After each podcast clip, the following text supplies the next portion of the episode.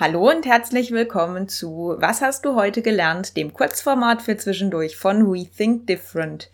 Wir bauen Brücken zwischen bewährtem und neuen Formen der Arbeit, zwischen Lean Management und New Work und freuen uns, dass du heute wieder reinhörst. Hi Christian. Hallo Franziska. Ich möchte mich mit dir über Digitalisierung unterhalten heute. Huh, okay, gibt's eine spezielle Richtung?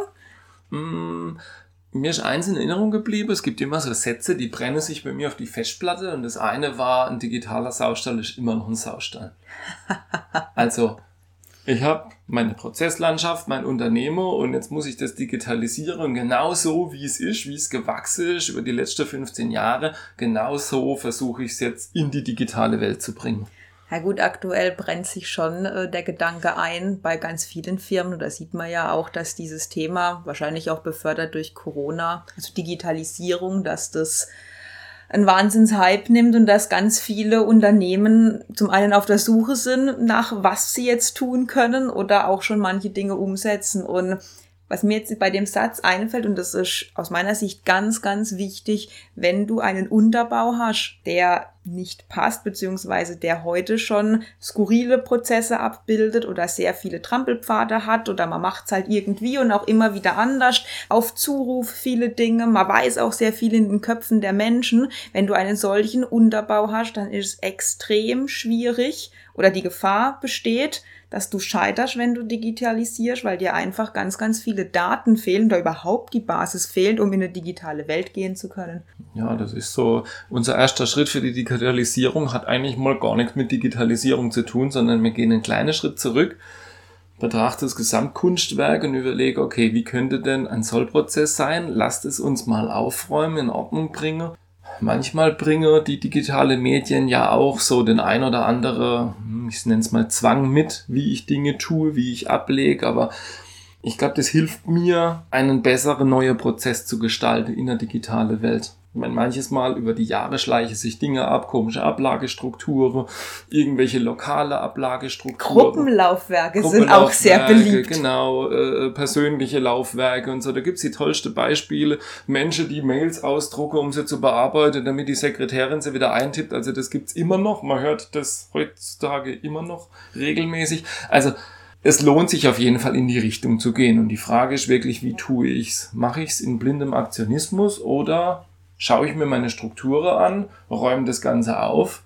Ja, da sind wir dann beim Thema eigentlich wieder Wertstromanalyse, ein Sollprozess designe und ja. überlege, wie kriege ich ein durchgängiges System hin. Ich glaube auch, das wird oft unterschätzt, wenn man sich mal die Prozesse anguckt, wie sie laufen und dann, ich sage jetzt auch mal, die Medien dazu aufnimmt, dann wird einem über so eine ganze Kette durchaus auch bewusst, boah, wir haben 15, 20, 100 Tools im Einsatz. Schnittstellen gibt's nur ganz wenige. Vielleicht gibt's sogar Insellösungen, die nicht adaptierbar zu anderen sind. Und generell ist schon die Frage, wenn ich mich jetzt digitalisieren möchte, ob ich im Zuge dessen nicht vorab vielleicht sage, okay, lasst uns mal gucken, es war eigentlich auch ein Thema aus unserem letzten, vorletzten Podcast. Was lasse ich denn zurück? Was schalte ich vielleicht auch ab? Was brauche ich nicht mehr? Und wo kann ich gucken, dass ich eine gute Durchgängigkeit bekomme? Weil das was ist die Gefahr. Genau, das ist die Gefahr, die ich sehe, wenn du in einer Euphorie äh, beginnst, Dinge zu digitalisieren und die Menschen tragen dann ganz, ganz viele Dinge ein, aber es passt irgendwie nicht zusammen, dann bringt es auch einen wahnsinnigen Frustrationsfaktor mit rein und wo sie dann sagen, boah, das System funktioniert doch nicht und jetzt, jetzt drücke ich auf den Knopf und die Auswertung, die bringt mir gar nichts. Also das ist mit wirklich Vorsicht zu genießen, weil diese Aufräumarbeit davor wird aus meiner Sicht dramatisch unterschätzt. Mir fällt gerade das Bild ein von so einer Werkbank. Also wenn ich so eine Werkbank vor Auge habe, wo alles Mögliche drauf liegt, Werkzeuge, Schrauben, Schraube, ich habe irgendwas auseinandergebaut, irgendwas bleibt ja immer liegen und ich lasse jedes Werkzeug für jede Sonderlösung, für alles, was ich gebastelt habe, mal auf der Werkbank liegen. Und genau das versuche ich jetzt zu meinem neuen Standard zu erheben dann werde ich damit die größte Probleme haben. Und eigentlich müsste ich sagen, okay, jetzt lass uns mal wegräumen, was ich nicht jeden Tag regelmäßig brauche.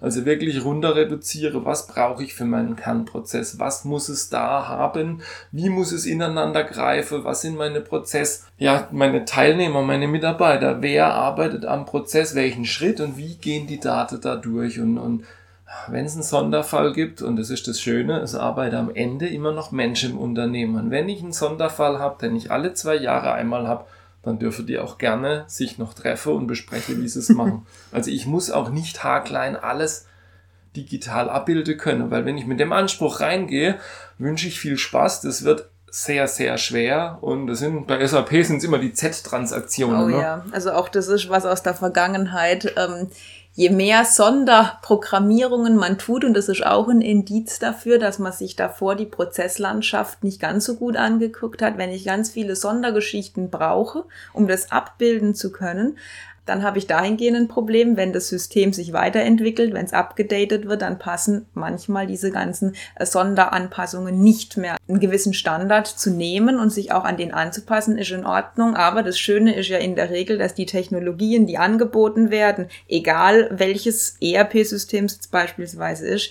die sind ja super flexibel. Die können auch sehr viel. Nur, das ist das Entscheidende, ich als Firma, ich als Unternehmen, muss doch sehr genau wissen, wie möchte ich abwickeln und wie sollen meine Prozesse digital aussehen. Und dieses Bild, das gibt's manchmal noch nicht in dieser Deutlichkeit und das wäre das, was ich eigentlich jedem empfehlen würde. Guckt euch zuerst an, wie ihr es machen möchtet, wisst oder stellt zusammen, wie ihr es ähm, gern angehen möchtet und sucht dann nach der richtigen digitalen Lösung für euch. Ich überlege auch gerade so generell über digitale An die Ansätze, die viele Unternehmer da fahren. Es gibt ja die Anforderung, ja, hier I4.0, da müssen wir auch mit, künstliche Intelligenz. Und dann gibt's ganz viel Aktionismus. Und ich sage immer, es kommt drauf an, aus welcher Motivation raus ich das tue. Führe ich eine Technologie, jetzt nehmen wir mal so führerloses Transportsystem ein, um einfach zu lernen, um Erfahrung zu sammeln, um ja, die Anforderungen an Mensch, an Technik und so weiter kennenzulernen, dann ist das okay wenn ich das tue, weil ich mir irgendeinen Mehrwert verspreche. Also ich muss dann gucken, bringt's mir in meinem Prozess überhaupt was? Wie oft fährt denn das Ding? Rechnet sich das Ganze überhaupt? Tue ich's, weil ich mit muss bei der Technologie, weil ich mich damit auseinandersetzen muss? Also da kommt für mich viel raus. Also was ich sagen möchte, der Eindruck, den ich oft habe, ist, die Firma tun's, weil sie meinen, sie müsse da auch unbedingt mit und mache dann irgendwas, um einen Haken dahinter setzen zu können, ohne dass es wirklich einen Sinn für sie ergibt.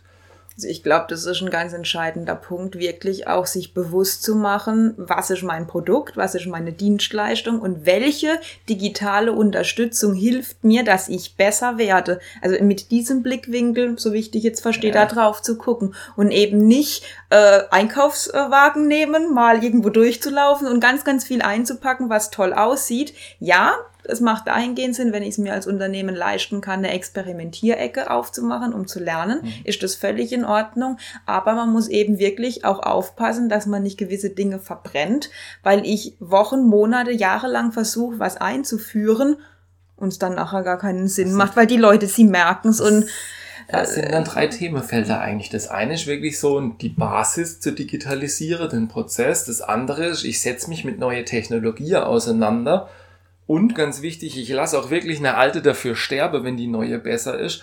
Und die Königsdisziplin ist dann, glaube ich, ich ziehe wirklich neue Ideen, neue Geschäftsfelder raus aus diesem Ganze. Aber dafür sind für mich Schritt eins und zwei eigentlich Grundlage.